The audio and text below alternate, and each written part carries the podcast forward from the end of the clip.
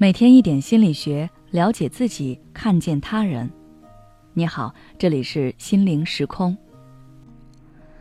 今天想跟大家分享的是，被伤害后，他不再相信别人了。前段时间疫情刚刚放开的时候，大家都在疯狂的买药、买抗原。我的一位朋友当时费了很大力气才买到这些必需品，而她的男朋友什么都没有买到。我本以为她会分给男朋友一些，因为她平时总是很慷慨的和别人分享。但让我惊讶的是，她并没有把自己买到的任何物资分给男朋友。她说，她知道应该把自己的物资分给男朋友一些，但是一想到要分享，她就很抗拒。不仅如此，她还告诉我，平时她和男朋友相处的时候，也很计较得失。不愿意做出一丝让步和牺牲，他也很疑惑，不知道自己是怎么了。明明最讨厌自私的人，没想到自己会变成这样。于是我就跟他一起去溯源，最终我们发现是他上一段的感情经历对他产生了这样的影响。在那段亲密关系中，他总是不断的妥协和让步，但凡有什么好的东西，他都会留给当时的男朋友。为了让对方开心，他什么都愿意做，结果他还是被辜负了个彻底。他说，他好像就是从这儿开始，不再敢相信别人了，对恋人也不想再做之前那样毫无保留的付出了。我朋友的这种变化，在心理学上被称为是人格伤疤，是指痛苦的经历会给人留下伤疤，让人在认知、情感、行为等方面。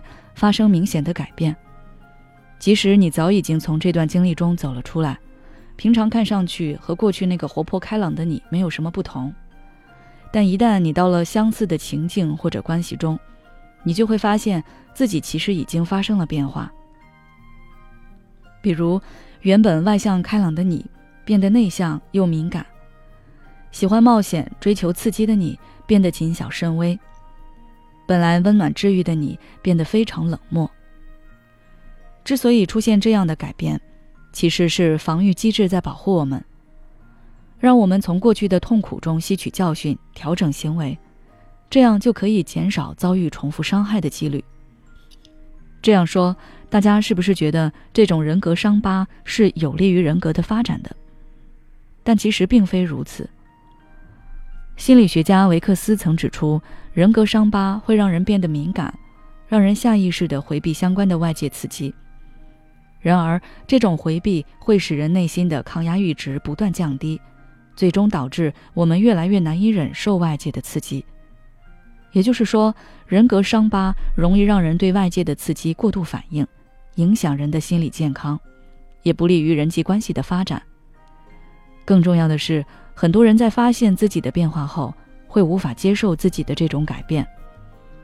就像我的朋友那样，当发现自己变得不敢付出，对伴侣处处防备的样子时，他很苦恼，他讨厌这样的自己。处在矛盾中的他，会不断的自我否定。那么，面对这种情况，我们可以怎么做呢？首先，我们要通过识别自己的改变，来觉察潜在的人格伤疤。大家可以回忆一下，你发现自己是哪里变了，哪些情况会触发到你，然后以此为线索，找出内心的创伤，好好安抚那个曾经遍体鳞伤的自己。被伤害不是你的错，是对方的问题，不要把责任都归结到自己身上。